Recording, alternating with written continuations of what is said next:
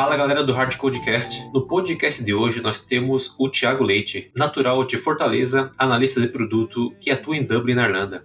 O Thiago já atuou em diversas empresas de TI no Brasil, agregando experiências em diversas funções como analista de sistemas, analista de requisitos e também analistas de negócio. Eu sou o Kelson e hoje aqui comigo para entrevistar o Thiago está o Daniel. Bora lá? Bora!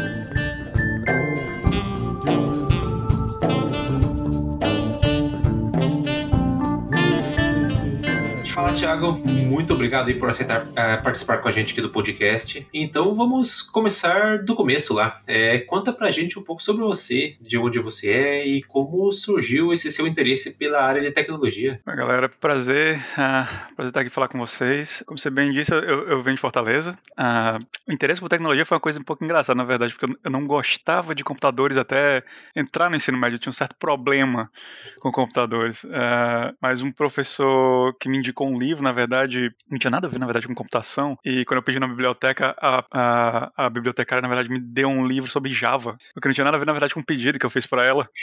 Mas por curiosidade eu comecei a ler o livro. Hum. E isso, na verdade, me direcionou para um curso de telecomunicações, que eu fiz técnico ainda no Ceará, no Instituto Federal. E mais tarde para um curso de telemática, um curso de engenharia de software. E hoje eu estou aqui na Irlanda, trabalhando com software. Já vai, já vão, o quê? Talvez 14 anos nessa. Comecei como desenvolvedor no estado, trabalhando para um, um, projeto de grande porte, um RP de gestão é, para o estado do Ceará como um todo. Né? Uhum. Ah, era, um, era um projeto, é um projeto, na verdade, bem ambicioso. Até hoje, na verdade, ele continua vivo, ah, o produto é mantido, ainda é expandido, com uma natureza um pouco diferente. É, a ideia anteriormente era um RP, hoje em dia, alguns pedaços deles estão sendo quebrados e distribuídos, né? como é, na verdade, uma tendência do, do mercado como um todo. Né? E, Sim. na verdade, eu passei quase cinco anos nesse projeto como um todo. Né? Antes de entrar em consultoria para gestão e automação de processo. E aí vão-se mais quase cinco anos de, de trabalho com diferentes é, organizações públicas e privadas no, no Brasil. É, no Nordeste, uma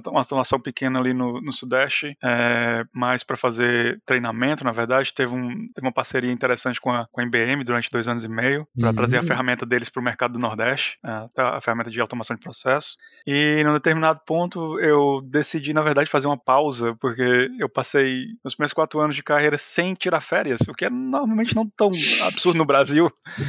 é, depois disso que eu tirei férias, passei de novo no tempo de consultoria sem tirar férias, normalmente quase quatro anos, quatro, quatro anos e meio por aí. E quando eu decidi dar uma pausa no trabalho, passei uns meses só estudando, dei umas viajadas, e um amigo meu veio com a oportunidade para vir para Irlanda, que já estava aqui há quase um ano. É, entrevistei com o CTO, gostou de mim, fez uma, uma oferta. Eu vim para Irlanda e estou aqui há quase cinco anos trabalhando com trabalhando em três empresas já, na verdade a terceira empresa que eu estou agora, é, com diferentes produtos produtos, é, mercados normalmente não se tocam, mas tem uma certa relação de pagamento para leasing para seguro. É, de forma resumida, é isso. Que bacana. E eu acho que começando pelo um dos pontos que me chamou mais atenção aqui é o fato de que o que te chamar para a área de tecnologia seria um livro de Java. E eu, eu tenho que realmente dizer que a, a probabilidade disso acontecer hoje em dia, ou até dos, dos, dos dias anteriores, de alguém lendo um livro de Java e, e ser atraído, é, é uma chance muito pequena. Zero. Então, acho que foi aquela formiguinha na capa, não sei se vocês lembram da, daquela versão do Java que tinha. Ah, sim, é o, o Daytel, é o livro do Daytel, o livro é, do Daytel. É. é, aquela formiguinha na capa, é. achei tão, achei tão uh, não sei, divertido. Não, deve ser uma coisa divertida, né? Eu comecei a ler o livro. e eu não entendi absolutamente nada. Eu, entender, eu, sempre, eu sempre gostei de, é, de fazer sentido das coisas, né? De, de análise sempre foi uma, uma, uma, parte natural da minha forma de ver o mundo. Então, eu gosto de quebrar coisas, tentar entender elas nos, nas minúcias e, inclusive, tentar reconstruir. Né? É, acho que todo mundo que é, tem essa afinidade na área de tecnologia pode dizer alguma coisa similar, né? Que a gente, a gente gosta dessa brincadeira de modularizar, quebrar, juntar, conectar coisas, né? Uhum. E quanto mais eu li o livro e que eu não conseguia entender, eu, eu tinha que apelar para alguém, então eu tinha alguns professores pessoas com que eu já tinha uma certa familiaridade e eles começaram a me explicar algumas coisas, eu comecei a ficar mais interessado, então o professor uma hora disse, ah, eu curso de telecomunicações, como eu estava no, eu tava começando o segundo ano do ensino médio, né, uhum. o que não é surpresa eu não entender absolutamente nada de Java, sendo que eu já não gostava de computadores antes, não tinha é. tido muito contato com isso, mas aqueles cursozinhos de informática básica, né, ele disse, olha, tem esse curso de telecomunicações que tem uma introdução de muitas coisas, tem tanto a parte física eletrônica quanto a parte lógica em software, né, pode ser que você tenha mais interesse nisso em um ou outro, você pode aprender os dois, não tem tem problema. E eu já tinha uma certa familiaridade com eletrônica por causa do meu padrasto, que ele trabalhava com refrigeração, e ele gostava de deixar circuitos na, na mesa dele, e eu gostava de ficar olhando, tentar entender realmente como é que, como é que ele estava fazendo aquele componente, acender luzes e piscar e ligar um hum. ar-condicionado e coisas desse tipo, né? Legal. E funcionou bem para mim. É, quando eu tava terminando, na verdade, antes de terminar o ensino técnico, eu acabei é, fazendo seleção de vestibular pro instituto ainda, para telemática, e acabei encontrando um, um, uma área que, na verdade, estimulava bastante esse meu lado. Eu sempre tive o lado, um lado criativo que eu gostei de estimular por mim mesmo, mas esse lado mais quadrado, técnico, matemático, eu não tinha tanta oportunidade, né? Mas a, a parte de, de, computação realmente me, me, permitiu fazer isso, né? E daí foi um conjunto de coisas. É, quando eu ouvi sobre um curso de especialização em Java na Universidade de Fortaleza, fui fazer também. É, tentei começar um mestrado duas vezes, mas até então eu estava trabalhando e o trabalho tomou prioridade e acabei tendo que desistir nas duas vezes. Uma porque eu mudei de estado por um projeto, fiquei alguns meses fora, e outra porque minha orientadora, a, como a gente diz no Ceará, pegou A de mim, não queria mais ver a minha cara, é, ah. ficou irritada comigo porque eu estava faltando bastante, né? Uh, perdi a entrega de dois é, artigos e acabei não tendo mais. Eu, eu não tinha mais cara de voltar na universidade para conversar com ela. Então eu tive que desistir do curso. Eu tive que, mas isso foi uma decisão minha, mas eu achei que não tinha. Eu já tinha danificado um pouco o relacionamento com ela, então achei melhor não voltar pro curso. Mas então, é, essa na verdade foi a forma como eu, eu, eu, realmente entrei na área, mas porque eu fiquei, eu acho que foi a oportunidade de realmente explorar a curiosidade, né? Porque nessa área a gente tem muito tem muita oportunidade de explorar elementos diferentes. Né? É, se você olhar a minha biblioteca normalmente na, na, minha casa, você vai ter livro que vai de é, matemática singular básica a livro sobre software design e flexibilidade. É um livro de 84 que eu comprei agora, não sei por que eu comprei esse livro, eu só gostei do assunto hum. e comprei o livro. É, ele é ensinado no, no, no, MIT e eu achei, não, deve ser interessante, né? Se ensinam lá. Não sei, vai que é uma coisa que eu ainda não vi. Né? Compro o livro, dou uma lida, então essa curiosidade está sempre viva. Né? ainda mais na área de tecnologia, curiosidade é tudo, né? É, é. é uma, a gente vive em um ambiente que está em constante transformação, então é um pré-requisito que nós tenhamos essa, esse tipo de curiosidade. E voltando num dos fatores que você comentou sobre não ter férias, eu acho que esse é um mal de consultor, né? Porque todo consultor, desenvolvimento ou de negócio e férias é algo de algo de, algo de outro mundo. É, é quase um insulto quando você fala sobre isso. É, eu, terminava, eu terminava um projeto, já tinha gente, na verdade, tentando levantar uh, esse lead de um outro projeto em um outro lugar.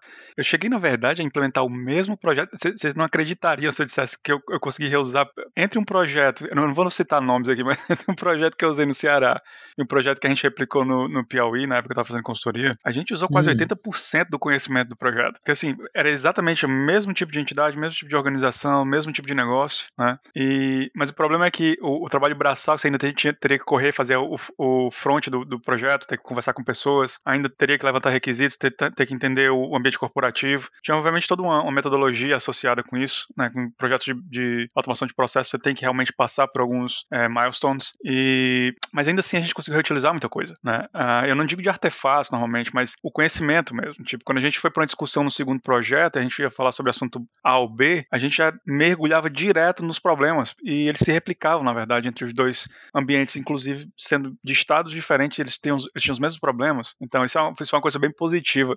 E, na verdade, o, o, a empresa acabou criando esse projeto como um produto para ser replicado ao longo do, a, a, nos estados do Brasil. A gente conseguiu implementar no Ceará, no Piauí, no Maranhão, começou a implementar no Rio Grande do Norte, mas existe, houve um problema é, bom, meio legal, meio burocrático, que não vale a pena entrar no, nos detalhes, mas foi, foi, assim, considerando o, o, investimento que foi feito no projeto, o retorno foi, foi um sucesso, na verdade, para a empresa, porque foi o que, na verdade, é, despertou o interesse de uma outra empresa em Fortaleza de comprar a empresa na qual a gente estava, e esse, na verdade, foi um dos motivos pelo qual eu saí da empresa, quando ela foi adquirida, algumas coisas mudaram, não fiquei tão feliz com a mudança, e foi aí onde eu decidi fazer uma, tirar um, umas férias mais longas, né, finalmente. Período sabático, né, cara? Sempre é, bom. Não, é, eu acho que isso é uma cultura pós pobre, às vezes, que a gente ainda tem no Brasil, de o pessoal ver férias como é uma coisa que é obrigatória tirar, mas que não é positiva para o trabalho. Como se você fosse uma máquina e você precisa funcionar é, é, é, nessa constância. E eu acho engraçado, às vezes, que o, a, a, cabeça do. De novo, é uma generalização, mas a cabeça do empresário brasileiro Sim. é como se ele estivesse perdendo alguma coisa, né, quando ele precisa dar benefício ou dar alguma coisa para um, um, um, funcionário. E não existe essa, a, a ideia de que é, uma, na verdade, uma, uma construção de relacionamento. Né, e todo mundo precisa ganhar.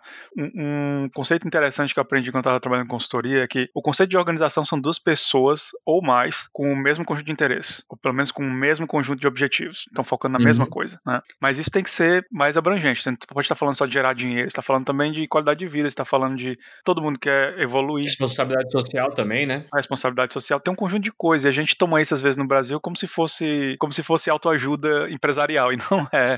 Não é. É, é, é uma coisa realista. Eu como funcionário anteriormente na minha carreira, eu, como você comentou, eu tinha eu tinha medo de tirar férias e, e não medo por algum fator que eu vou ter é, contra mim na empresa, é, é, é mais o medo psicológico de que ah, eu não vou estar tá produzindo, não vou estar tá me desenvolvendo nesse período.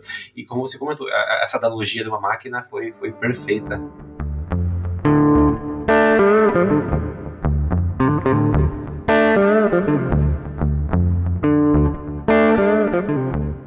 Você comentou, é, Tiago, que você começou a carreira como desenvolvedor e hoje em dia você tem é, uma fundação fantástica, muito grande na área de, de análise de negócio e business. E como foi é, é, essa transição e o que ele motivou é, a, faz, a, fazê-la?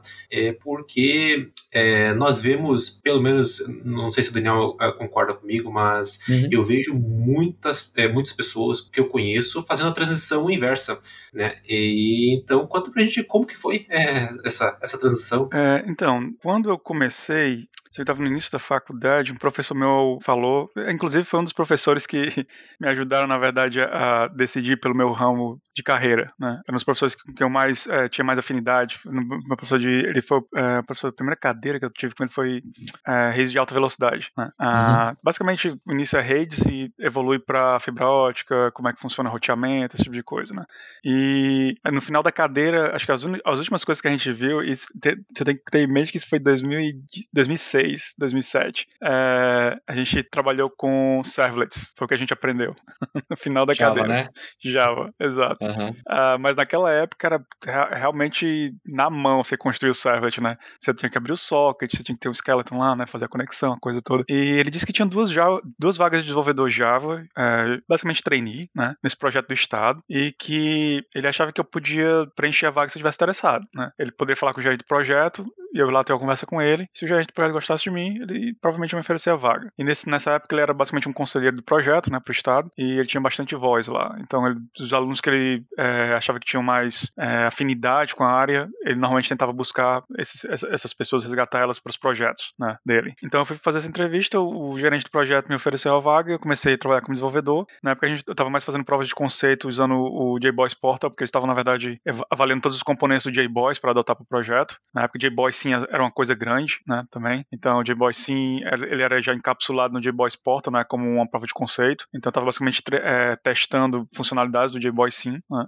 enquanto o time já estava desenvolvendo em Java outros módulos da, do ERP, basicamente também provas de conceito, porque naquela época ela ainda estava no, no, no, preâmbulo da, da análise do projeto, porque é um elemento bem grande, na verdade, do Estado. Eu lembro da, da estimativa inicial, dos primeiros dois módulos, de 33 mil homens hora para o projeto. Agora, você imagina o que é, que é 33 mil homens hora para um projeto? Isso dois módulos do, do inicial de seis, né? 33 homens ou 33 mil homens? 33 mil homens hora, esses ah. dois primeiros módulos. Quanto tempo de projeto que era? Em... Nossa, isso são estavam? cinco anos de projeto. O projeto Caramba. já estava rolando por dois anos, só parte de análise, quando eu entrei. Né? A parte de análise ainda foi até provavelmente 2010, 2011. E até hoje entrou num ciclo mais agile, menos é, waterfall, né? Então Sim. a coisa mudou um pouco. Então não, não existe mais essa análise pesada é, como preâmbulo para poder fazer desenvolvimento, né? Uhum. É, mas até então eu acho que provavelmente o projeto chegou a 100 mil homens hora e não era pequeno, porque era um, uma, uma, nova entidade foi criada só para absorver esse projeto, pra você ter uma ideia. Nossa. Entendeu? E, tipo, acho que tinham no pico da, do desenvolvimento, no início do desenvolvimento do projeto, existiam mais 120 pessoas. É um projeto, mais de 120 pessoas só desenvolvendo. Pra você ter uma ideia, eram cinco empresas, é, cada uma com dois times, algumas com três times, e a, a entidade, o CGDT, que foi meu primeiro, vamos dizer, emprego oficial, uhum. é, tinha outros cinco times. Então, assim, era um monte de gente mesmo. Um volume absurdo de pessoas trabalhando. Tudo isso era um projeto em Java. Um projeto em Java. Caramba. Tudo Java, JSP, é, JSP não, na verdade a gente usou JCF do início já, o que Nossa. tornou a aplicação bem pesada logo no início. Isso em 2007, Sim. 2008, JCF não era eficiente. Não. Um negócio horrível, que cadeia demorava pra caramba pra carregar.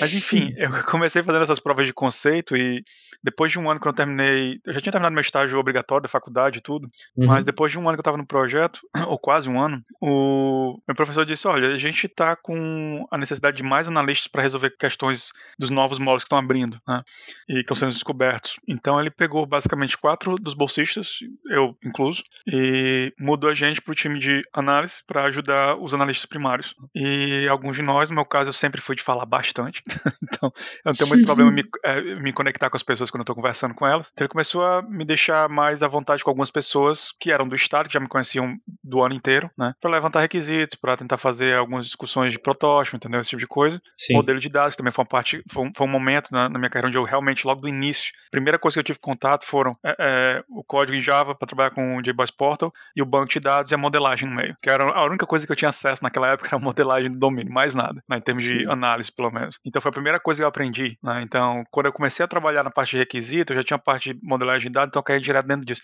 O que é uma coisa ruim, a gente sabe que é ruim, na verdade, né? mas é bom para aprender, para desenvolver a, a, cabeça né, de como você é, modela domínio, né? pelo menos na parte de dados. Não necessariamente o, do, o, domínio corretamente. Então, depois de alguns meses, ele viu que estava funcionando bem para mim e começou a me mandar sozinho para os órgãos do Estado. Comecei a ganhar confiança, não tive mais problemas de, é, é de ter que realmente acessar um analista sênior para poder começar a produzir algo. Ah, legal. E quando o projeto saiu da base da empresa de TI do Estado e foi para essa nova entidade que foi criada, ele me ofereceu uma posição de analista, uma posição primária de analista. Né? Fiquei alguns meses como analista responsável pela parte de programação financeira, do um submódulo de um dos módulos do módulo de gestão financeira. Ah, só para entender, análise de negócio já nessa. Análise nessa de negócio, é, já tinha, tá já tinha sido empurrado mais para frente. Tá e isso tudo num período de dois, três anos, entendeu? Então, uhum. acabei correndo um pouquinho nisso, nessa parte inicial. Mas antes que o, pro... como o projeto estava bem estabelecido e rodando bem, um outro professor meu conseguiu recurso para um outro projeto separado para as universidades do estado, né? Existem três universidades primárias no estado do Ceará, públicas: a Universidade Estadual do Ceará, a Universidade do Vale do Acarau e a Universidade do a URCA, UVA e a UES, né? São as três universidades do estado. Sim. Ele conseguiu um recurso bom para esse projeto e ele precisava de um analista que ele confiasse para literalmente entregar trabalho e ele separar para outros é, membros do time. Né? Eu tinha sido aluno dele em duas oportunidades, esse outro professor. O meu professor inicial, que na verdade me trouxe para o projeto inicial, falou bem de mim também e ele perguntou se eu estava interessado. Só que para mim era um salto muito grande. Eu estava com 23, 22 para 23. Uhum. Eu tinha tido 3 para 4 anos de experiência, vamos dizer, no máximo, 3 anos na verdade, para ser justo. E uma delas como bolsista, né, como estagiário. Né? É, então era muita responsabilidade. Mas, de novo, uh, às vezes o excesso de confiança e a forma como você usa a linguagem e o fato de, de, de eu ser muito verboso, é, talvez deu essa confiança para ele que eu poderia, na verdade, tomar conta desse trabalho. Legal. E ele me trouxe pro projeto e eu comecei a viajar. Fui pro interior do estado, duas, três cidades diferentes, comecei a falar com os principais stakeholders desse projeto. No meio tempo, ele começou a tentar juntar mais analistas para a gente ter um time mínimo. Né? A gente tinha pensado seis pessoas. E a gente começou a estruturar o time por aí. Como eu comecei é, sozinho, basicamente, trabalhando em cima do trabalho de outros dois analistas que eram do Serpro, que tinham sido contratados como consultores, que eu também já conhecia por causa de outros projetos, a coisa acabou encaminhando para algumas responsabilidades ficarem em cima de mim. Em um determinado ponto, na verdade, ficou até bem pesado e uh, eu tive que, na verdade, pedir que ele contratasse um outro colega meu, que também foi aluno dele, que, na verdade, tinha essa mesma facilidade que eu tinha de conversar com pessoas e a gente separar um pouco o trabalho, né? E aí as coisas começaram a andar um pouco mais, fluir um pouco melhor. E assim eu acabei me solidificando na parte de analista, né? Não voltei mais para desenvolvimento. O que a um determinado ponto eu comecei a sentir falta, né? Então eu acabei voltando em 2000 e... acho que foi em 2009, 2009, 2008, eu já tinha começado o curso de especialização em Java, né? Na Universidade de Fortaleza. Hum. E comecei a tentar me, uh, me aprofundar de novo na linguagem para não perder isso. Mas nesse meio tempo houveram algumas mudanças, acabei mudando para um outro contrato de consultoria ainda com o Estado, e aí virou realmente uma coisa mais pesada de consultoria na parte de gestão uh, de requisitos, gestão de processo. Né? E é para entender, que momento que você fechou o curso, então? O curso efetivamente foi 2011, 2010 para 2011, eu não lembro exatamente quando. Então, tudo isso, então você estava, sei lá, tendo essa ascensão dentro do meio e ainda assim estudando. Fazendo especialização, é. Ah, tá. E no meio tempo tive que correr atrás do meu gap de conhecimento na parte de gestão de processo, porque esse mesmo professor que me trouxe para o segundo projeto jogou um problema no meu colo. Ele disse: Olha, Hum. um dos reitores de uma das universidades disse: Eu quero uma explicação do início ao fim de tudo como é que funciona dentro da universidade, porque eu não consigo entender software, não consigo entender esses documentos que vocês me dão. Ah, né? Aí ele disse, Tiago, a gente precisa representar isso de alguma forma. O ML não tem um mecanismo para isso. O ML não é eficiente para falar a língua de pessoas de negócio. Ele é muito eficiente pra gente, né? Pra programadora, desenvolvimento de sistema e tal, né? Então, é, pra, em alguns aspectos, mas tem que saber usar bem, porque às vezes a gente se isola em dois ou três diagramas e é isso. E Sim. o ML não foi, na verdade, projetado para fazer para ser usado dessa forma. Não. Mas existia um outro conjunto de notações que são úteis para isso. XML tem alguns diagramas que são úteis para isso, Uhum. mas principalmente BPMN. BPMN, então eu descobri né? BPMN no site da OMG, né, que é o site de referência para toda anotação que você quiser descobrir. E comecei a, a pesquisar mais, a ir mais a fundo, tentar descobrir algumas coisas. Foi quando eu comecei a descobrir as ferramentas de automação de processo, BPMS. E eu descobri que seria interessante, na verdade, representar o processo deles usando BPMN, porque é muito mais simples de você entender um processo e as quebras, granularidade, sequência, tempo, olhando para um processo, para um diagrama de processo, ou para um mapa de processo. Na verdade, mapas são mais simples de entender. E eu fiz um diagrama inicial, fiz uma apresentação para o reitor, para alguns subreitores. Eles gostaram, conseguiram entender, pediram que a gente continuasse produzindo aquele artefato. que virou um problema pra gente. Porque era uma- um, um artefato em cima do, do- dos artefatos já do contrato. E era um artefato que não fazia parte do contrato. Então a gente não era pago por ele. Ah, Era um trabalho adicional. Né? Ah, e no, no estado, não sei se vocês sabem como funciona, mas uma vez que o contrato está assinado, meu amigo, você não adiciona rúbrica, você não adiciona nada à, à dotação orçamentária. ah, sim, por causa da, por causa da licitação, né? Exato. Uma vez que foi assinado o contrato, você, você não tem. Cara. Se você aceitou fazer uma coisa que não tá no contrato, é problema seu, entendeu? E nenhum gestor Uhum. estadual vai querer ouvir uma desculpa pra isso. É, mas enfim, o professor tava tentando fazer o projeto funcionar, né? E eu entendi excessivamente da parte dele que ele precisava que o projeto funcionasse, porque ele já tava de olho em outro projeto.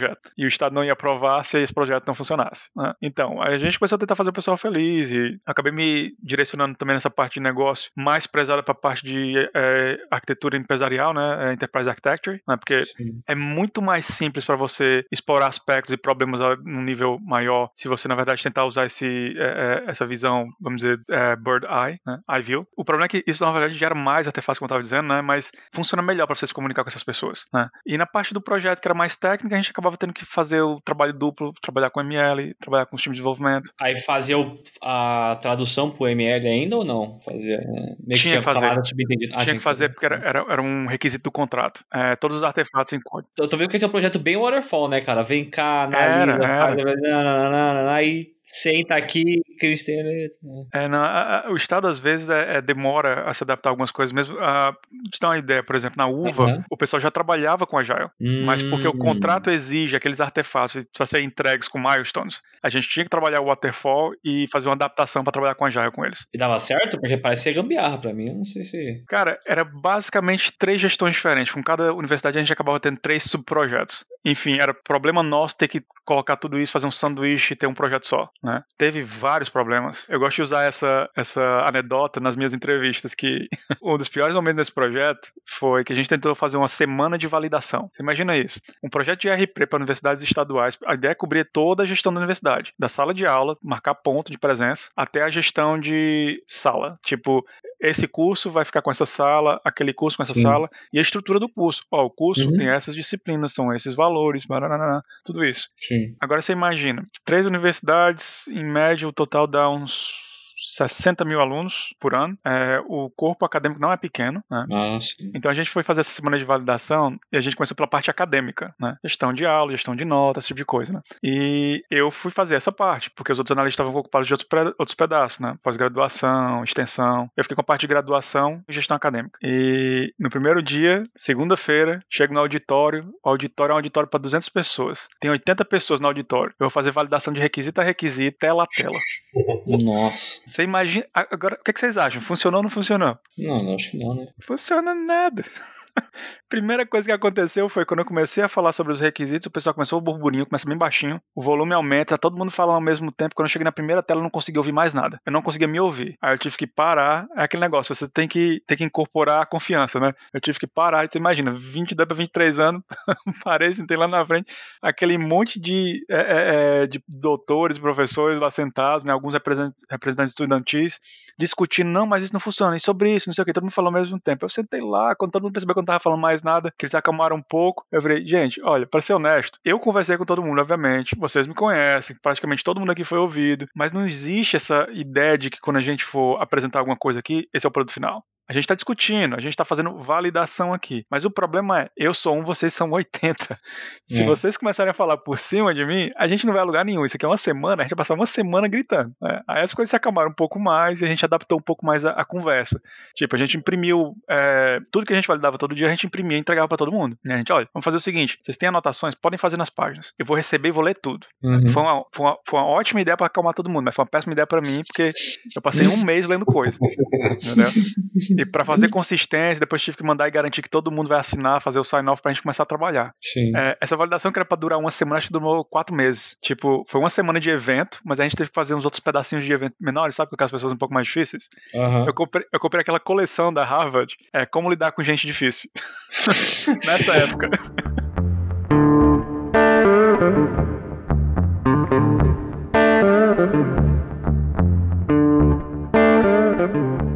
Aí, cara, assim, o, o, projeto foi entregue nesse, nesse período aí, vai que tinham estimado antes, que eram cinco anos ali, no pior dos casos, ou não? Eu vou te, eu vou te dizer que eu não faço a menor ideia. Porque aconteceu, aconteceu a mesma coisa. Quando a gente começou a fazer o desenvolvimento, que a coisa começou a andar, professor, opa, é. a gente tem um novo projeto, Thiago, a gente precisa que tu vá pro outro contrato agora, aí você é ah, demitido e contratado pelo outro contrato. Né? A maioria dos meus colegas ficou. Inclusive, nessa época foi que eu comecei o mestrado, porque eu já estava é. em contato com os professores, entendeu? Sim. E eu e um outro colega meu, esse outro cara que veio também para me ajudar, dividir o trabalho, né? Sim. A gente começou o mestrado, ele ficou, terminou, hoje ele é professor do Instituto Federal, e eu acabei indo pro outro projeto. Uhum. e a coisa meio que descarrilhou para mim, porque eu comecei a ter é, responsabilidades um pouco mais complicadas e tomar mais o meu tempo. E aí eu acabei entrando nessa parte mais de consultoria e comecei, na verdade, a gerenciar um time de analistas no, no CGDT. Eu, eu, acabei indo para um, um, um, nível mais gerencial e só lidando com os, os, casos mais complicados. Não ia mais tanto a campo. Pelo menos nessa parte quando eu estava trabalhando no hum. CGDT. E quando acabou o meu relacionamento com o CGDT, acabei indo para a parte de consultoria de processo, que aí foi pesado só sobre processo. E em que momento dessa sua trajetória toda que você teve interesse de, de morar fora? Então, na verdade, tive um interesse até cedo. Em 2012, uhum. houve. Na, naquela parte que tava. O Ciências Sem Fronteiras estava começando a se expandir, né? Muita gente estava pegando bolsa e fazendo coisa, né? Eu tinha alguns amigos, por exemplo, indo pro Havaí, gente indo pro, pra Malásia, gente indo pra. Aqui a Europa não era um, não era um, não era uma, um destino muito comum, mas uhum. Ásia, Estados Unidos. É, eu, tinha, eu tinha esse interesse, né? não sei porque na. acho que foi por causa da conversa, estava conversando com o pessoal que na verdade gerenciava o programa, e eles venderam a Malásia como uma coisa bem interessante, né? Tinha esse interesse, ó, Oriente, né? Essa, essa parte mais ali do sul da Ásia, né? Tipo, podia ser interessante. É, o custo de vida era muito baixo, né? Podia ser também interessante para eu juntar alguns dólares e mandar pro, pro Brasil. Sim. E eu comecei a ter essa, essa ideia de, na verdade, querer morar fora. Mas eu recebi uma proposta de trabalho, acabei indo pela proposta de trabalho, né? acabei não fazendo isso, deixei para lá, né? E de novo, quando foi 2014, eu acho, é, o Braga, que é esse meu colega que trabalhava na WordNet, que trabalhou com o Leandro também, ele é, me mandou mensagem dizendo que a empresa dele tá tentando, tá crescendo, está contratando muita gente e está querendo, na verdade, contratar um analista, porque eles nunca tiveram um analista, é só um time de desenvolvimento. Analista de negócio também, ou de, ou de sistema. Então, eles precisavam de um Jack of all trades, um Master of None. Então, eles precisavam de um technical writer e um analista de negócio. De né? negócio. Mas eles não tinham certeza exatamente do que eles precisavam. Eles queriam contratar alguém que pudesse fazer os dois. tá ligado. Aí é, de fato, existe, essa, existe essa, esse entendimento em alguns lugares que especificação e documentação são a mesma coisa e análise que vai no meio é tudo um pacote, não é. Né? Uhum. é technical writers são aqueles caras que normalmente trabalham com especificação técnica, né? tradução para uhum. desenvolvimento. Né? E, mas eles não fazem parte de negócio. Documentação pública de sistema também, né? É, documentação ainda é uma outra coisa. Então, assim, é, são, são três conjuntos de habilidades que, embora possam estar ligados ao mesmo tipo de, de perfil, eles uhum. são três trabalhos diferentes, né? eles, inclusive, funcionam em momentos diferentes do teu processo, do teu ciclo de desenvolvimento, do teu ciclo de construção, descoberta, entrega, né? E eles precisavam de alguém que fizesse tudo, mas eles iam contratar como technical writer, né? Ah, tá. então, tá eu conversei com o, o, CTO, ele gostou de mim, mandou propostas. Eu quer saber? Eu já me dei aqui um sabático de 3, 4 meses, tô, tava pensando em fazer talvez até 6. Até então estava no Brasil? Até então eu tava no Brasil, tava em Fortaleza. Ah, ah, Tinha tá terminado o meu, o meu relacionamento com a empresa de consultoria e tava literalmente bobeira, só pintando uns quadros, fazendo uns desenhos, tocando violão de vez em quando, fazendo churrasco todo final de semana. Batendo palma pro pôr do sol no final do dia, né? né? Indo, indo pra praia todo, indo pra praia todo sábado, tava escuro, escuro, de tanto pegar sol. Que da hora. Moreno no Ceará varia, ah. varia entre amarelo e meio torrado. Dependendo de quanto ele gosta de, de praia. Uhum. É, então, a proposta eu não achei tão interessante, mas de novo, eu não estava tão interessado no dinheiro, porque eu tinha, é. eu tinha uma reserva boa que eu conseguiria me virar com ela, provavelmente por mais um ano, né? Convertendo para euro foi um pouquinho mais difícil, na verdade, né? Eu perdi, perdi metade da reserva. uh, mas meu interesse era que eu já tinha um inglês desde 17 anos, comecei a estudar inglês quando tinha 17 anos, não tinha tanta oportunidade de usar. Achei que também o mercado daqui poderia ser bem diferente, de aprender Sim. não só tecnicamente, mas a parte do soft skill normalmente é diferente quando você muda de cultura. Né? É, verdade. Mas parece pelo menos uma boa oportunidade. O dinheiro é suficiente para me virar, né? E acredito que depois de um ano ou dois eu posso começar a me mover entre empresas, né? É, não sabia exatamente como é que funcionava a parte do, do visto, mas uhum. eu acreditei que provavelmente não era tão mais tão diferente quanto no resto do mundo, então vi confiando nisso. E quando cheguei aqui, basicamente foi um, foi um, um, um exercício mais de me adaptar, de tentar ver como é que as coisas funcionam.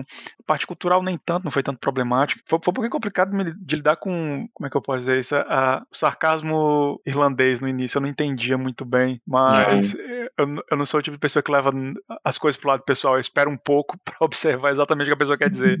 É. Então não sou muito reativo. Uh, mas foi, mas foi, foi, um, foi um salto interessante. Uh, tipo, você não, você não se vê dessa forma quando você começa a trabalhar, obviamente, né? Você aprende é. essas coisas, você começa a pegar perspectiva e interesse quando você começa a trabalhar, quando você começa a ver um pouco mais do, do que é o relacionamento de trabalho, né? Sim. Eu não, nunca tinha pensado em sair do Brasil. Uh, até, como eu disse, 2012, 2013 13 por aí. E nunca me imaginei, na verdade, morando fora. Talvez trabalhando durante um tempo, voltando. Hoje em dia eu não sei se existe, na verdade, mais um interesse para mim de voltar pro Brasil. Eu, eu, sei que eu não quero ficar no frio daqui, mas definitivamente eu, ainda pre, eu, ainda pretendo me mover um pouco pela Europa. Você saiu do, do Brasil pra Irlanda já com um emprego? Já com emprego, é. Já saiu empregado, então chegou é. aí, teve que alugar um, uma casa, uma penha em algum lugar e, sei lá, chegou na segunda, terça, tava trampando no escritório já. Então, eu cheguei na. Pra ser mais preciso, eu cheguei numa quarta-feira, na segunda eu tava trabalhando. Eu tirei uns três dias pra mim. Queria dar uma olhada na cidade antes de começar a trabalhar. Que época do ano que, que você chegou aí? Ah, foi novembro, final de novembro. Ah, então chegou Nossa. pegando. Última semana de no... uh, último dia de no... da semana da última semana de novembro. Tá. É. Porque o resto era final de semana. Um dos piores períodos aí da... que você poderia não, ter chegado. Não, eu falei, saí, saí do aeroporto a fazendo 6 graus. Não, voltando pra dentro. é, consigo até dizer o dia. Na verdade, eu cheguei aqui exatamente da noite de terça pra quarta. Foi do dia 29 de novembro novembro de 2016. É, o período aqui, 4 horas da tarde, já, já tá, já tá noite. Né? É. ah, eu cheguei, eu cheguei era por aí, eu acho, entre 4 e 5, talvez. É que eu, eu peguei o voo da noite, é, meu voo foi direto. Não, eu, eu fiz uma parada em.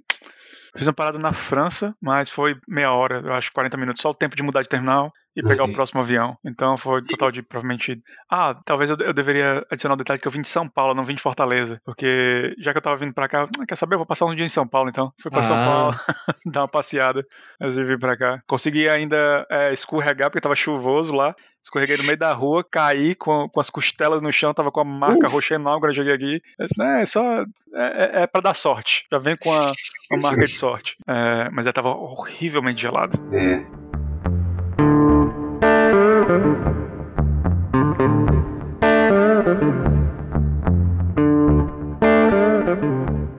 com relação ao visto, Thiago, é porque eu, você, como você comentou, você chegou e em poucos dias está trabalhando. Você aplicou para o visto no Brasil ou você chegou e já deu entrada na papelada e começou a trabalhar meio período? Como foi esse? Não, eu já cheguei para trabalhar full. Eu agendei de lá já a entrevista, a imigração. Na verdade já tinha tudo, tava tudo no ponto realmente só para chegar aqui e para minha entrevista, entregar os papéis e pegar o, o stamp para começar a trabalhar, porque eu já tinha a carta dos Critical Skills, estava tudo organizado. Né? Essa, essa parte foi mais tranquila. É o Step One. Eu vim com Critical Skills. É. Bem, bem interessante. Essa parte eu tive sorte, porque teve, teve, muita gente que apanhou antes de mim quando chegou aqui. É. então eu fiz algumas perguntas, tive uma certa ajuda. A empresa foi muito tranquila com isso. Eles pagaram pelo processo e tudo, então não teve muito problema para mim. Foi literalmente só, só ir pra entrevista, entregar papelada e receber o meu Stampion em casa. Cara, que da hora. Sim. E, e, esse processo de você, de você ou a empresa aplicar até a papelada sair foi um processo longo que eu lembro que em 2014, 2015, até no Critical Skills poderia levar aí um mês, de um a três meses, né? A não ser que a empresa fosse parceira, parceira aí, é. que poderia reduzir, mas, mas geralmente, pelo que eu, que eu lembro, até na época, poderia levar aí no mínimo um mês. Foi, foi algo assim também no seu caso? Foi, foi exatamente isso. Na verdade, eu fiz a entrevista, ele mandou oferta com dois dias, eu acho, e eles aplicaram já na semana, porque acho que era o final de semana já, eles aplicaram já na semana seguinte, levou exatamente um mês, talvez um 28 dias. Foi exatamente quatro semanas, não, não passou passou disso. E aí foi, foi só receber. Eu tive que, na verdade, empurrar um pouquinho, porque eu não queria comprar passagem, ter todos os gastos antes de receber a carta, entendeu? Sim. Então, sim. no momento em que eles me mandaram a carta por e-mail, eu imprimi o material, já comprei minha passagem, organizei tudo, de olha, tal dia eu posso estar aí já. A empresa estava tranquila com isso. Acho que ainda, ainda tirei um mês ainda. é, acho que no, no, final, acho que eu fiquei uns seis meses no meu sabático, contando o período todo. É, Legal. É, é bacana. E, e, como você comentou, então, hoje talvez você não, não, se vê a longo prazo na Irlanda, mas voltar para o Brasil, você acredita que pelo menos no, no curto prazo isso não acontecer? No curto prazo, 5 a 10 anos, você acredita que, que não? É, eu não sei. Eu acho que. Eu não sei qual é a opinião de vocês sobre isso, mas é, eu sempre tive meus problemas com como a nossa comunidade no nosso país se comporta. Eu acho que a gente não está evoluindo como sociedade, não está evoluindo politicamente, não está evoluindo individualmente como cidadãos. É, redes sociais não, não trouxeram a, a tona o melhor de, do que existe do brasileiro. Uh, a forma como a gente se comporta em relação ao futebol, em relação à religião, tudo isso só se potencializou e ficou mais negativo, pelo menos como eu vejo. É, eu tive experiências muito ruins é, nos últimos anos antes de sair do Brasil. Eu não sei se vocês. Acho que vocês já estavam provavelmente por aqui, na, na época que ocorreram aquelas uh, manifestações de 2014, 2013, na verdade, foi quando começou, e 2014, sobre a Copa. Uh, em São Paulo, a manifestação dos 20 centavos, que acabou virando uma febre no país inteiro. Uhum. É, aquilo mostrou muito do que a gente podia ser né? E quando descambou para o que aconteceu no final de 2015, início de 2016, uhum. só me deixou com mais essa, essa ansiedade negativa do que o país ia ser nos anos seguintes. Sim. E infelizmente eu não estava errado, tá? Não, não foi não foi uma evolução, foi mais ou menos um movimento lateral negativo que a gente teve nesse nesses últimos cinco anos. E eu não consigo me ver vivendo num país que continua nesse ritmo, continua nessa, nessa direção. De novo, a gente pode encontrar esse tipo de problema em qualquer lugar, né? É. Mas não tem como você negar que aqui, embora as pessoas tenham um, um, Existe um tipo diferente, provavelmente, de violência, mas não é tão agravante, não é tão aguda. É, existe um tipo diferente de preconceitos, problemas sociais, mas, de novo, é, existe esse sentimento de que a sociedade aqui funciona como uma unidade, que as pessoas tentam, na verdade, melhorar o, o, ambiente delas. Tem exceções, obviamente. A gente, como estrangeiro, é, sempre fica um pouco mais receoso, mas eu ainda acho que voltar para o Brasil não é uma coisa a curto prazo para mim, talvez nem a médio prazo. E se voltar, vai ser só por uma decisão pessoal, realmente familiar. Definitivamente Sim. não vai ser profissional. E falando nisso, cara, qual foi assim o, o primeiro impacto que você teve então, quando você começou a trabalhar aí? É, você sentiu muita diferença? É... Sete horas e meia de trabalho diário. Não, não. Esse foi, esse foi o primeiro impacto. Tudo, tudo bem, mas assim, não só na jornada, mas assim, as pessoas, tipo, as preocupações são outras, ou métodos de fazer, a, assim, de concluir a atividade é outro o projeto? É, eu digo assim, eu, eu, esperava, não querendo ser negativo, mas eu esperava uhum. mais. Eu esperava uhum. mais do mercado europeu. É, eu esperava mais de empresas multinacionais, eu esperava mais de, é, de um ambiente que é mais uh, aquecido, é, tecnologicamente, economicamente. Uhum. Sim. E o que eu vejo é uma repetição absurda do que eu via no Brasil. No final é só uma empresa como qualquer outra, né? É. é o que a gente vive falando. Adoção de metodologias sem a análise própria de escopo de como isso afeta afeta a empresa. É. A adoção de tecnologias baseado em opinião ou baseado em decisões verticais e não análise horizontal mesmo de como é que funciona a tua empresa, o que é o teu produto. É, as pessoas falam de UX como se UX fosse uma coisa nova, em, em, vez de, na verdade, só uma visão nova sobre a coisa que sempre existiu, mas que nunca foi levada a sério. Né? As pessoas falam sobre cloud como se fosse uma solução para problemas da empresa e não alternativa para como se apresentar no mercado, para como competir. Então, assim, são, são, aquelas mesmas coisas que você vê no Brasil, né? Uhum. Vou te dar um exemplo simples disso. É Agile. Uhum. O que é que vocês acham pessoalmente de Scrum?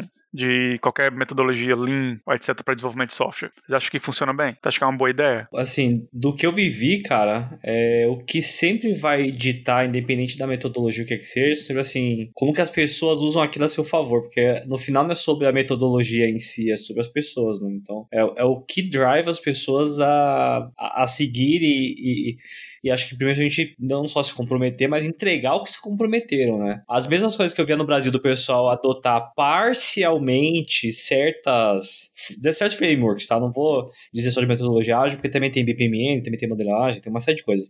Você vê as empresas no Brasil adotarem parcialmente certos frameworks, IT, COBIT, não interessa. E quando eu fui para Irlanda, eu vi a mesma coisa. E no Brasil o pessoal tinha muita ideia de não, porque lá fora os caras adotam. Aí eu fui lá fora ver qual é que é. Eu falei, não, peraí, é tanto quanto o Brasil, sabe? Tem aquele modelo teórico, acadêmico, bonitinho, desenhado. Falei assim, oh, isso aqui é, é, parece bonito no papel, mas na prática. Funciona na academia, né? Na academia funciona bem exato, na academia funciona lindo. Agora, na prática do dia a dia, cada, cada gestor ou cada equipe pegava um pedacinho que, que de repente faz sentido, né? É, eu concordo completamente com o que você disse, mas aí o problema é aí onde a porca torce o rabo.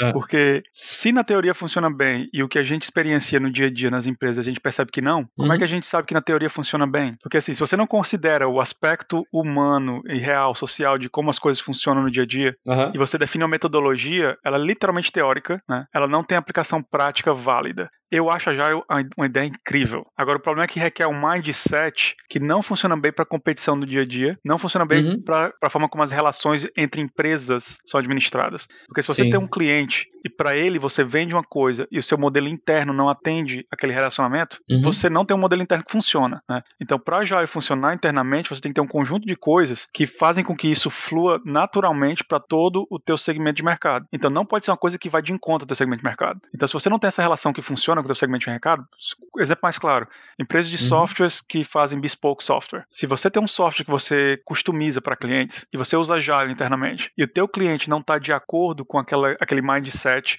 de que Agile é erra cedo, trabalha para refatorar e vai melhorando com o tempo, uhum, entendeu? Para entregar o objetivo que você está buscando e ele quer, na verdade, milestones bem definidos com datas específicas uhum. de entrega de tudo, uhum. como é que você vai gerenciar o, o risco de ter um fallout com o teu cliente, entendeu? Aí você vai precisar de confiar em um outro framework, um outro conjunto de pessoas que trabalham fora desse ciclo agile para reparar e gerenciar esse relacionamento, que é aí onde vem o mau uso de gerente de, é, de produto, é, gerente de negócio, é, até mesmo Scrum Master fazendo esse tipo de trabalho que não faz o menor sentido. E uhum. aí todo esse estresse acaba às vezes vazando para dentro da equipe. A equipe tem que se comprometer com coisas que ela não tem certeza se pode entregar ou não. Aí Sim. isso cai direto dentro do design e você vai fazer compromissos, você vai ter que realmente é, desistir de coisas que você não desistiria se fosse só um desafio técnico e do produto, entendeu? E, e, e a escala sai do controle. Eu vi isso, cara. A empresa oferecia um SaaS e o modelo dela era completamente incremental, porque era uma startup, e a startup tem o Agile desde a modelagem de negócio até a execução dele, né? E um dos clientes trabalhava com o modelo Waterfall, com SAP e tudo mais, e teve uma hora da integração. É, o, os caras do SAP tinham que documentar muito bem como é que seria aquela conversa toda, enquanto a empresa lá do outro lado conseguia fazer modelo incremental. Então, tinha um, tinha um descompasso, assim, um pouco nos timings, né? É, tanto é que a, a, parte do Agile ficou pronto, sei lá, um mês, um mês e meio antes, e aí até o cara implementar lá no Waterfall dele e tudo mais, veio, acabou vindo depois um outro pedido de, de alteração, de adequação, que o Agile permite isso, e boa parte da do ruído, né, para poder conseguir eliminar, foi feito realmente via gestão, mas não só gestão de produto, como também gestão de projeto. É, de repente é um jeito, os, caras têm que saber se comunicar. Né? É que quando se fala com cliente, né, cara, quando você interfaceia com o cliente, acho que tem que ter uma gestão envolvida, não tem jeito, não tem jeito, né?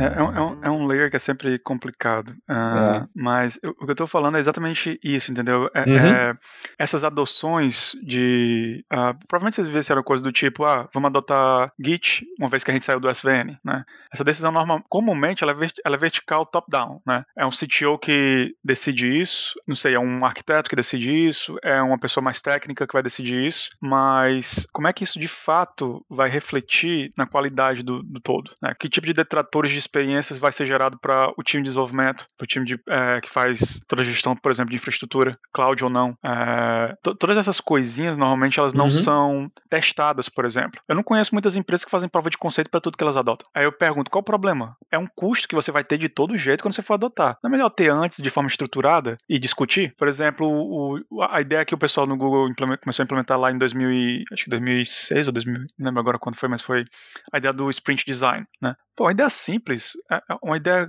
uma coisa que faz sentido. Pô, você, você tem uma coisa que é suficientemente grande, você não tem mais é, incertezas do que certezas, uhum. poxa, faz um, um, time box de uma semana, tenta fazer o flash out de tudo que você realmente ainda tem certeza que você sabe e as coisas que você tem certeza que você não sabe, né? Uhum. Tenta fazer um design mínimo, uma prova de conceito. Se isso atende os requisitos, você tem menos incerteza agora e isso pode ser passado para frente. Esse é o conceito mais perfeito de MVP que existe. Você Sim. faz um produto que não é para ser lançado, é para testar um conjunto de é, é, assumptions, entendeu? É, é, é para definir uma teoria. É, é, até antes de você ter, na verdade, a teoria, entendeu? Ah, Sim. Mas ninguém faz isso, entendeu? E o pessoal adota Agile, mas não quer fazer isso. O pessoal adota Agile e quer falar sobre estimativa. O pessoal adota Agile e. Eu já vi gente usando Agile usando PERT. Vocês sabem o que é PERT? É a estimativa de três pontos de gestão de projeto? Não. Quando você tem uma vez o menor caso, seis, quatro vezes o caso médio, mais uma vez o caso mais complicado, dividir por seis hum. para ter uma hum. estimativa próxima do realista. Isso não faz o menor sentido. Pra fazer uma tática bem holística, né, da coisa.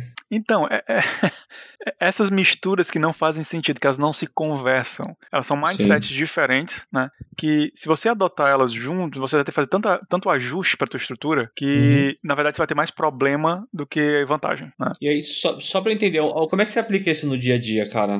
dessa atuação na Irlanda, como é que você traz essa, essa, essa visão assim pro dia a dia? Você consegue aplicar muito disso no seu dia a dia? Então, nas duas primeiras empresas que eu trabalhei, eu consegui fazer algumas, é, alguns ajustes para o processo de trabalho. Na, na Ordnet, porque, enfim, eles ah, nunca tiveram um analista antes, né? Então eu tive bastante leeway para tentar organizar algumas coisas. Como, por exemplo, eu nunca. Eh, no início, talvez eu, desse mais valor a uma especificação mais formal, um documento, alguma coisa do tipo.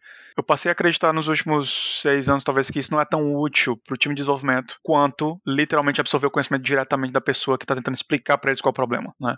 Então, assim, se for um cliente, não funciona tão bem, mas se tiver um, um interface ali, funciona bem. Né? Então, por exemplo, uma das coisas que eu tento fazer, inclusive hoje, no meu trabalho na, na empresa atualmente, eu tento deixar no, no, numa documentação física, se for necessária, o que é essencial para garantir que a gente está dentro do compliance, está dentro do processo que foi definido an anteriormente à minha chegada, para, obviamente, tentar obedecer ao critério de qualidade que a gente tem hoje. Mas eu sempre tento fazer aquele é, processo de attachment. É, antes de começar um trabalho, é, traz o desenvolvedor para o meu lado, traz o arquiteto para o meu lado, vamos discutir qual é o problema que a gente está tentando resolver, é, qual é o problema de negócio, é, o que, que a gente tem hoje, como é que a gente pode chegar lá. Né? E tentar só fazer o mínimo do que a gente precisa fazer para tentar é, atender o problema, né? E se houver algum requisito mais formal, como em alguns casos, por exemplo, dependendo do cliente vai ter, né? A gente indica, a gente coloca isso lá. Mas, por exemplo, não é meu trabalho, nunca deveria ser o trabalho de ninguém tentar fazer um design com, é, como é que eu digo, por, por acordo. Tipo, design não é uma, não é uma tarefa de grupo para que hum. todo mundo tenha que dar o formato da coisa. Pode ser uma tarefa de grupo para todo mundo criticar, e é, é positivo, porque todo mundo tem, tem uma perspectiva diferente, pode encontrar buracos. Então, por exemplo, eu tento eliminar essas tarefas que são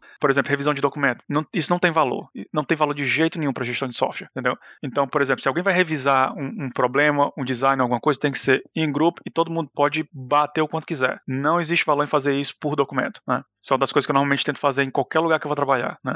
Outra coisa, se a gente está trabalhando Agile e eu recebo uma tarefa, um conjunto de elementos que eu preciso quebrar e passar para o time, uhum. eu tento bloquear qualquer coisa de qualquer pessoa que tente falar diretamente com o time. O que é normalmente comum, por exemplo, arquitetos querendo falar diretamente com o time de desenvolvimento, né? É, eu tento eliminar esse, esse, esse item de comunicação, porque ele gera mais ruído de feedback do que, vamos dizer, qualidade no produto final. Mesmo que o arquiteto saiba mais do que eu sobre o produto. Mas ele vai ter que me explicar, porque se ele não consegue explicar para mim, quando ele explicar para o desenvolvedor, ele vai deixar alguma coisa de fora, entendeu? Então essa é outra coisa. Eu me considero uma cola entre qualquer é, domínio de problema para domínio de solução. E se eu não for capaz de hum. fazer essa tradução, eu tenho que trazer alguém que seja capaz de fazer isso comigo para passar para o time. Né? Mudança. Eu nunca vejo problema para alguém me trazer um novo problema, mesmo quando a gente já está trabalhando no problema. Hum. Obviamente tem os seus canais de comunicação, você precisa deixar todo mundo atualizado com isso.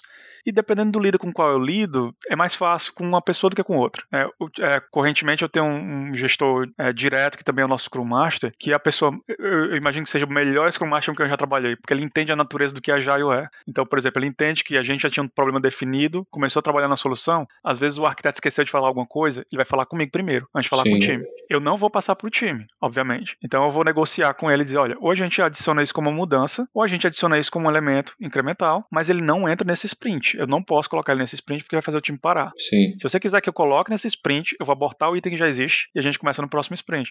Então, tentar fazer essa, essa cadência, essa, essa tarefa de, de tentar, como é que eu digo, disciplinar é, a interface que existe com o teu time e você resolve o problema pelo menos dentro do teu time, né? E obviamente com os relacionamentos que você vai criando com outras pessoas ajudam a você tentar talvez colocar um pouco de perspectiva em outros lugares. Como por exemplo, agora eu estou desenvolvendo um relacionamento um pouco mais direto com a gestora de desenvolvimento, que é a gestora de todos os arquitetos, a gestora de todos os gestores de, de produto, e ela está me dando um pouco mais de espaço para jogar algumas das minhas ideias, inclusive o, o design sprint, né? Que eu acho que é, eu acho que é uma ideia maravilhosa que você pode e deveria usar de vez em quando, entendeu? Você não, você não tem que usar ele o tempo todo, porque também não faria sentido, é um custo muito alto, né? Você não tem que fazer prova de conceito MVP para tudo, né? Mas para algumas coisas é importante, até mesmo porque se você tem um, um, esforço que, vamos dizer, você sabe que vai levar 5, 6 iterações, por que não fazer uma prova de conceito no início? É, é time box, então é investimento, não é dinheiro jogado fora. Se, se você realmente está seguindo é, Scrum, por exemplo, ou qualquer modelo interativo, você vai ter que fazer uns spikes de esforço, né? Você vai ter que comprar conhecimento, você vai ter que comprar componentes técnicos, então você vai ter que realmente é, usar os teus recursos para levantar o conhecimento antes de construir, porque essa é a ideia toda. Você não faz design design upfront, mas você tem que levantar o conhecimento. Todo mundo tem que estar no mesmo nível de conhecimento para poder tentar resolver o problema. Né? É, então, eu tento tomar vantagem desses relacionamentos pequenos que eu vou tendo com as pessoas, vou construindo aos poucos. Isso às vezes acontece numa reunião que não tem nada a ver, na verdade, com um trabalho técnico. Né? Às vezes alguém vai me, por exemplo, alguém veio me perguntar sobre minhas férias, porque queriam fazer um planejamento, né? E eu comecei a falar sobre, olha, gestão de férias, não sei o que, eu trabalhei com coisa parecida, não sei o que. A gente está usando uma, uma solução da SAD, né, que um monte de empresa usa aqui na Irlanda se não é a SAD, é basicamente o Workday, né? É, ele está dizendo, olha, a forma como a gente faz não é muito eficiente, porque você faz com que a pessoa planeje, aí o, o gerente de linha da pessoa vai ter que olhar todo mundo que planejou, né? E dizer, olha, ok, aqui eu posso fazer isso e isso de acordo com a demanda que a gente tem. Mas o problema é, a gente nunca tem certeza da demanda que a gente tem, entendeu? Até a gente chega no planejamento de PI, por exemplo, né, de incremento, e tem um conjunto de itens de backlog que a gente não sabe nem se vão ficar prontos a tempo para o sprint. É só Sim. uma ideia. Então, por que, que você está preocupado em tentar casar as férias de todo mundo mundo com esse planejamento, que não é na verdade um planejamento, é só um backlog, né? Quando você poderia dizer, olha, a gente pode estabelecer é, 20% de capacidade ociosa por sprint e a gente só planeja para 80%, entendeu? Esses 20% tem que cobrir férias, né? Qualquer coisa acima disso é só risco de alguém ficar doente ou alguma coisa do tipo. Se você planejar para os 80%, você vai ter sempre mais capacidade do que, pelo menos, em teoria, né, você vai ter sempre mais capacidade do que o teu sprint precisa. Então, se você, por exemplo, passar pelo sprint e não tiver gente de férias, ótimo, você consegue terminar antes. E você começa, por exemplo, você pode adicionar adicionar spikes no final do teu sprint para comprar conhecimento já para os próximos sprints. E assim você não tem spike nos próximos sprints, entendeu? Então, assim, tu perde tempo do, do Scrum Master tentando casar a agenda. Tu perde tempo do pessoal tendo que agendar as próprias férias antecipadamente, quando às vezes ele não tem nem certeza se eles podem comprar uma passagem, se eles vão realmente usar ou não. Eu tive que agendar minhas férias com três meses e meio de antecedência. Essa, minha semana de folga agora, eu agendei há três meses atrás. Uau. Só para que o meu Scrum Master não tivesse problemas quando ele estivesse planejando os PIs, entendeu? Sim. Ele está fazendo a coisa de trás para frente, né? As pessoas se comprometem e ele tem que ajustar, porque a gente não só deixa reservado, entendeu? O pessoal já usa isso, se a gente tiver mais, é positivo, porque a gente vai ter que usar esse tempo de toda forma, não vai? Tem opção, entendeu? E Sim. nesse tipo de coisa, eu acabei, por exemplo, é, vamos dizer assim, comprando um pouco de atitude positiva em relação às minhas opiniões, do ponto de vista da gestora. Né? Então, por exemplo, quando ela veio falar sobre, ah, a gente tem um time de tech track, né? tem um time que trabalha só com parte técnica, né? E ela queria algumas ideias para poder começar a usar isso de uma forma mais técnica, é, para de fazer de forma contínua a alimentação de novos componentes para melhorar a experiência dos desenvolvedores. Eu disse, ótimo, isso é uma ótima ideia. Legal. A maioria das pessoas considera a experiência como se fosse uma coisa só para usuários. Você tem pelo menos umas cinco ou seis camadas diferentes de experiência que as pessoas ignoram. Né? Por exemplo, melhor Uhum. experiência do teu desenvolvedor, você vai ter melhor é, produtividade. Melhor experiência do teu desenvolvedor, você vai ter melhor qualidade no software. Melhor experiência do teu time de cloud, por exemplo, teu, teu ops. Tu vai ter um boom é, em todo o trabalho, por exemplo, de... É, isso é um caso clássico aqui. Quando você tem que fazer é, spin de ambientes de teste. Toda empresa que eu trabalho faz de um jeito diferente. Mas uma Hum. coisa que é clara, se você tiver um standard para isso, por exemplo, facilita muito, na, na- principalmente, por exemplo, com problemas clássicos como ah, de onde é que vem a massa de dados que eu vou precisar, por exemplo, para testar meus cenários? Se você tem uma coisa já pré-ponta para isso, é trabalho que você não, não desperdiça dentro de um sprint, por exemplo. Quando você tem Sim. cenários que você tem que testar massa de dados volumétricas, normalmente você perde um tempo absurdo fazendo esse tipo de coisa. Os teus cenários de negócio, normalmente, se você tentar mocar, não vão funcionar bem, entendeu? Se você pensar nisso proativamente, e você tiver componentes para isso, entendeu? Tudo isso melhora a experiência no geral, melhora a produtividade.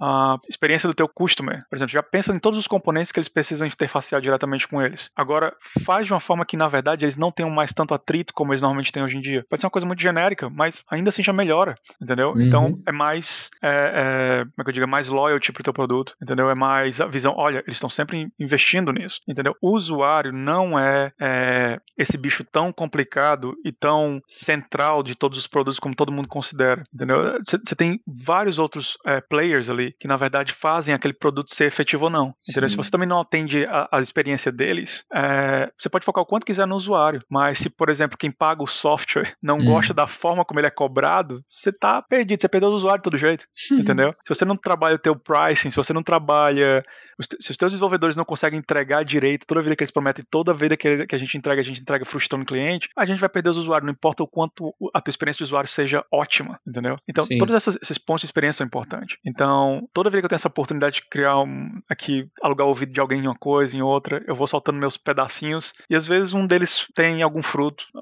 maioria não, mas alguns têm. Sim.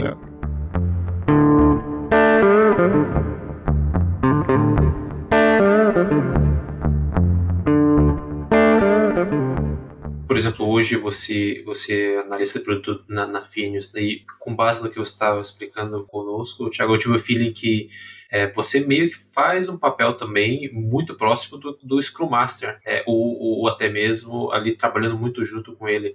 E, e um dos fatores foi esse- essa ponte que você comentou, que, que muitas vezes você faz entre o time de desenvolvimento e o time de arquitetura, justamente para tentar blindar o máximo possível o time de desenvolvimento para não é, comprometer o, o andamento do sprint. E no dia a dia, assim, é, você, num dia normal de trabalho, qual que é a, a sua distribuição de tempo com relação a contato com a arquitetura, contato com o time de desenvolvimento e até com clientes também, ou de maneira geral com qualquer stakeholders e envolvido no, no projeto? É uma coisa que varia de acordo com o sprint, de acordo com o projeto, e, e explica pra gente, por gentileza, co- como que é essa distribuição de tempo. De forma geral, não falando especificamente da Finis, varia muito de empresa para empresa como o, o- qual é a perspectiva que se existe da- do papel de um, de um analista, seja de produto, projeto, negócio, requisitos. Né?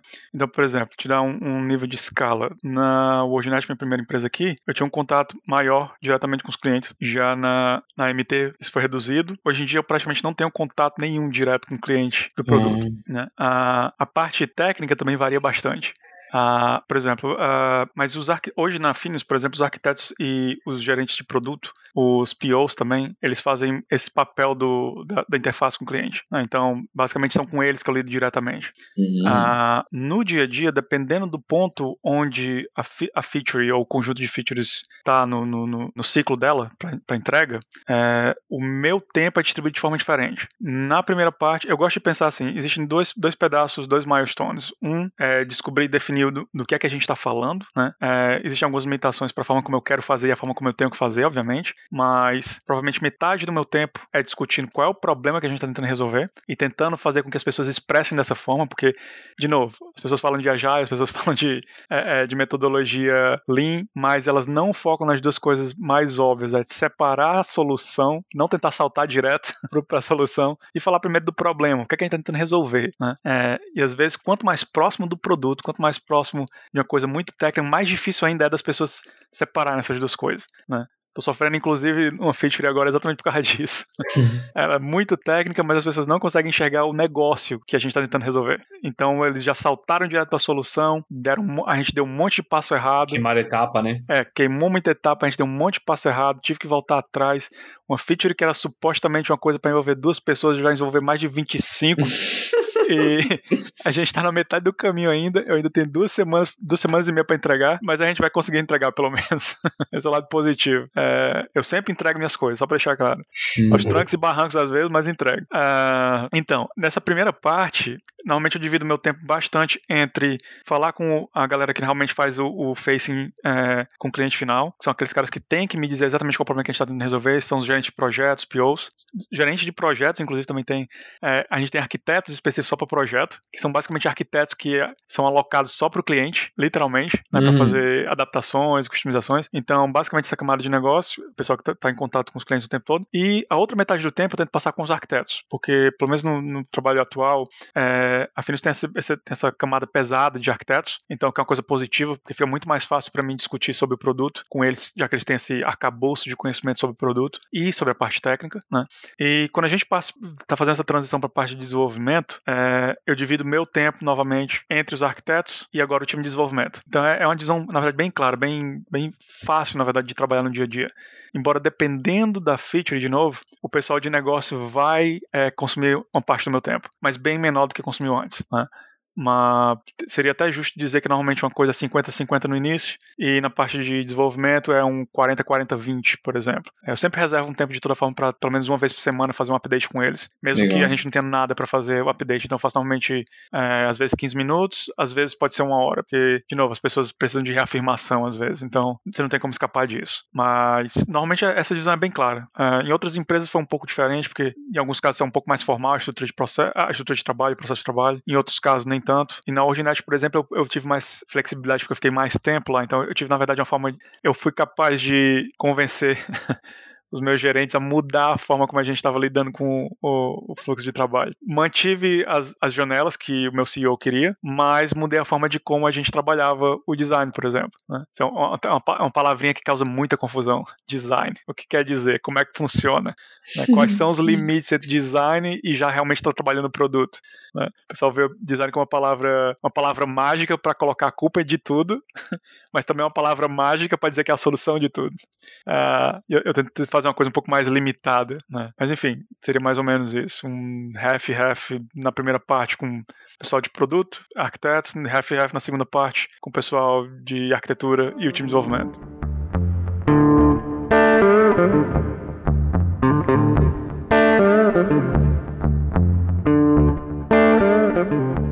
Então, Thiago, eu pegando um gancho de um trechinho que a gente estava conversando em off, que você comentou que tem um interesse grande aí na área de data science, machine learning e o que me pegou uma curiosidade aí, o que, que você acredita que nós podemos usar dessas técnicas é, dentro da área de BA? Você, isso é algo que você pegou é, como interesse por conhecer alguns casos de usos que essas técnicas podem ser aplicadas no seu dia a dia de hoje? É, na verdade, o meu interesse é, começou de forma acadêmica. Eu cheguei a fazer um, um pequeno curso de extensão muitos anos atrás é, sobre machine learning e acabei comprando um livro que, como muitos outros, você acaba não lendo todo.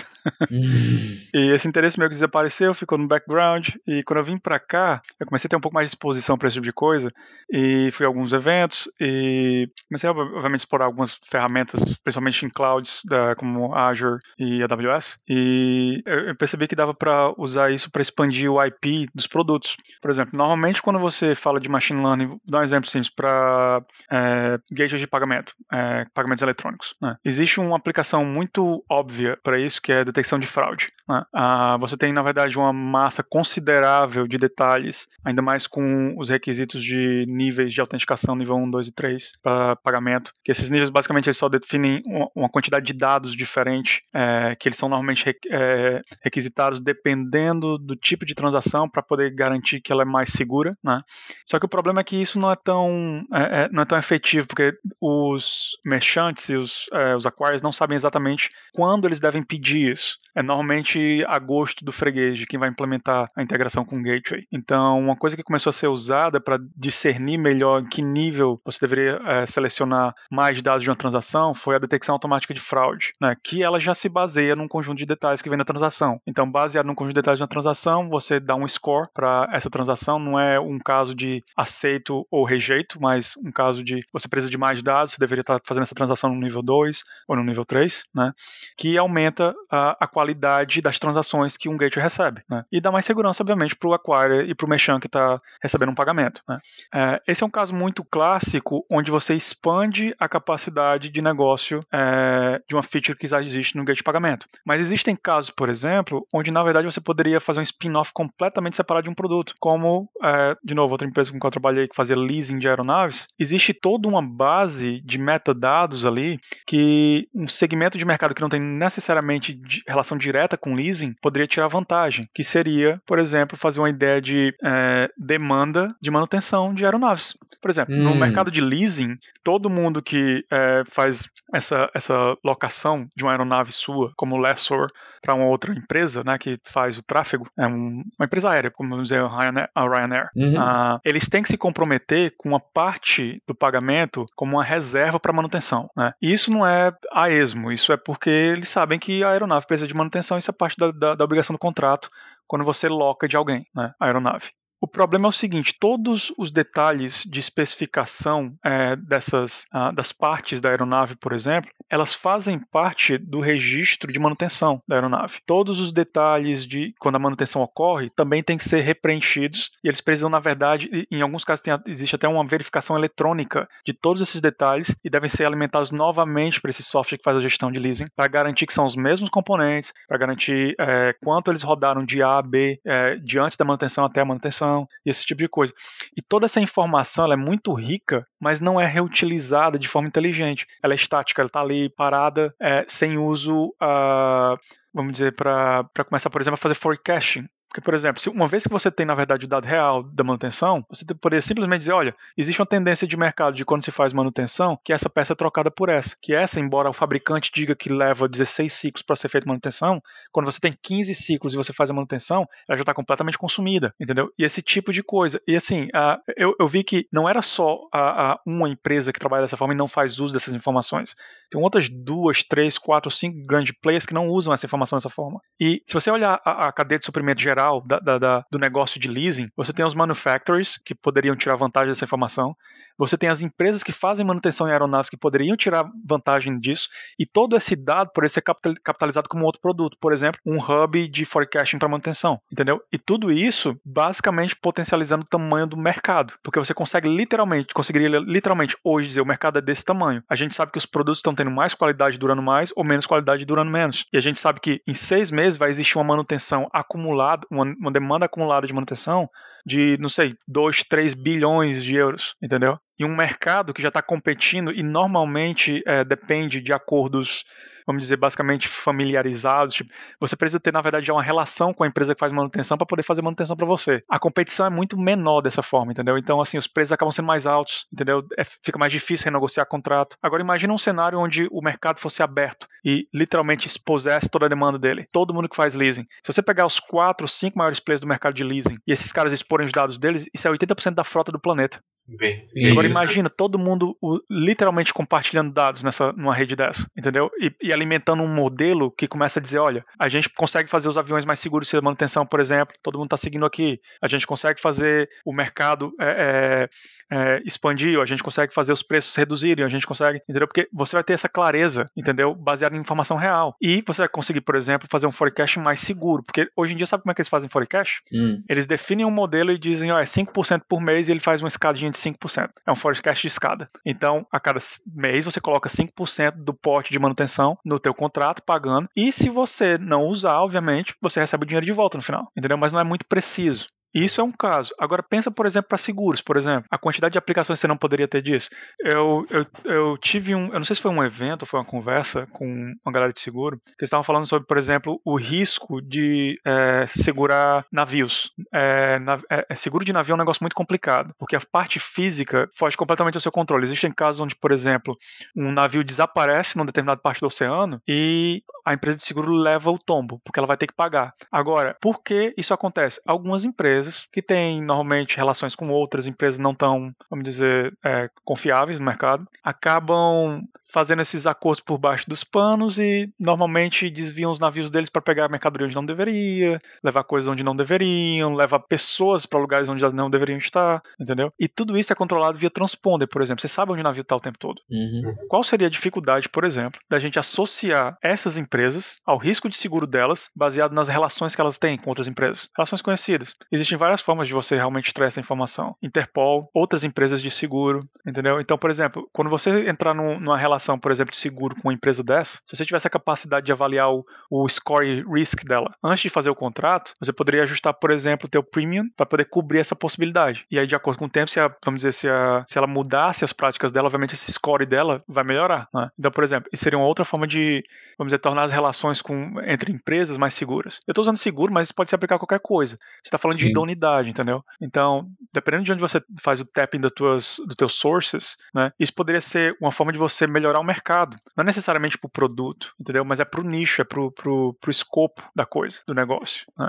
Então, assim, tem, tem várias possibilidades onde você pode, na verdade, expandir é, é, é os conceitos de machine learning para, na verdade, melhorar o mercado. Não só um produto, mas o mercado como um todo. Né? E, assim, se você realmente começar a pensar, existem várias ideias aí que você pode começar a, a, a bolar para é, tirar vantagem da capacidade de, de aprender é, baseado em informação que você já tem. Né? E, de novo, existe aquela, toda a questão com, com, com a preocupação com é, é, anonimização de dados e tudo mais, mas você consegue extrair muita coisa de metadado. Você não precisa realmente de nenhum dado de negócio, nenhum dado sensitivo. Só essas suas informações já, já me lembraram aqui dois tópicos que é, fazem muito sentido nesse contexto, que o, o primeiro é, o chamado de Transfer Learning, que é uma técnica de Machine Learning também usada em Deep, em deep Learning, é, onde você tem o teu modelo que foi treinado em, em, um certo domínio, um caso de uso específico, e você usa aquele modelo compilado, processado, para treinar o seu modelo follow-up é mais focado em um, um, caso de uso diferente. Você,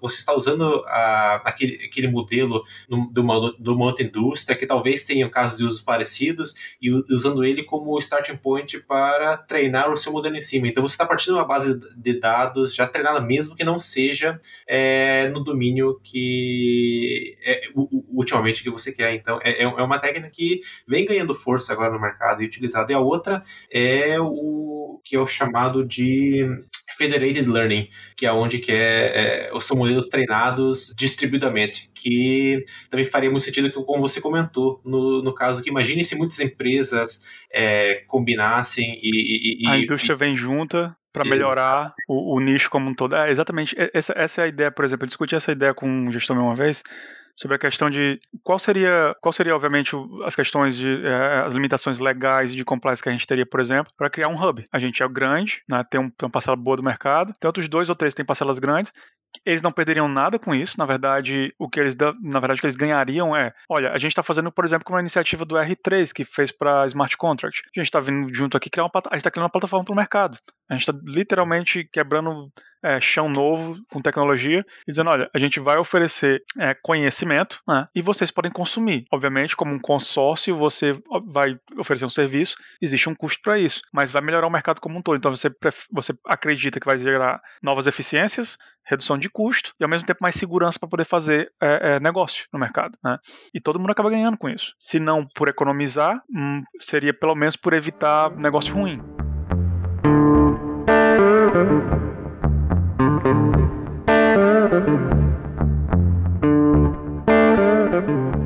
Isso aí, Thiago. Tá chegando aqui a parte final do nosso episódio, um papo super bacana. E uma pergunta que a gente sempre faz aí, Thiago, para os nossos convidados: e se você não trabalhasse com TI, que outra profissão você escolheria? Artes plásticas. Você, você comentou que no seu período sabático você pintou, que, que bacana. Você... É, é, o, é o meu hábito desde os 9 anos de idade. Peguei um desenho que tava no chão na escola. Eu ainda lembro, um Power Ranger. Ah. e eu comecei a copiar no meu caderno e percebi que, que, que era fácil, pelo menos parecia fácil para mim. Então, acho que não parei desde então, então já vão uns, uns 25 anos fazendo isso. Né? Divertido. E eu acabei, obviamente, entrando em outras coisas, como modelar com clay, com, com argila, com madeira. Uh, tava viciado em origami durante um tempo, mas é, passou. uh, parte digital também, gosto de fazer pintura digital. Hoje em dia eu já não faço tanto porque toma um pouco mais de tempo, porque quanto mais você faz, mais você quer brincar com novos materiais, novos softwares, e aí você acaba se perdendo nisso. Uh, e obviamente essa, essa parte artística ela acaba puxando algumas coisas, né? Tipo, adoro música, é uma coisa que tá comigo desde também os 17, 16, então uh, estudei formalmente baixo elet é, eletrônico, uh, elétrico, acho que a gente chama. Ainda toco, hoje em dia, tem minha guitarrazinha ali, meu violão. Uh, mas essa, essa parte, acho que artes plásticas seria o, o, que eu tenderia, ou talvez a arquitetura. A arquitetura também sempre foi uma coisa que me. Que me arquitetura de prédios, só para deixar claro. Porque a gente tá falando de arquitetura também. Mas é, é uma parte que sempre me, é, me interessou bastante.